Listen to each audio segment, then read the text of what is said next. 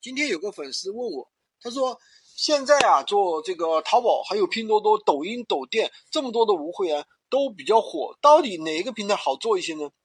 其实这个无会员啊，从淘宝诞生以来就有无会员这样一种模式。因为最开始，比方说我们去阿里巴巴上进货，然后呢放到这个淘宝上去卖，这本身就是一种无会员，对吧？阿里巴巴还提供了我们一键下单，然后呢去同步分销的这样一种功能。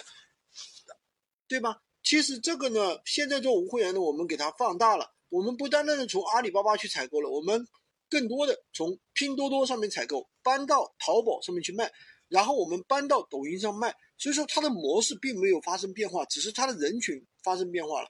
如果你想做一些比较精细化的产品，所谓的蓝海产品、细分小众型产品，那肯定是做淘宝，因为这种无会员呢会更好一些。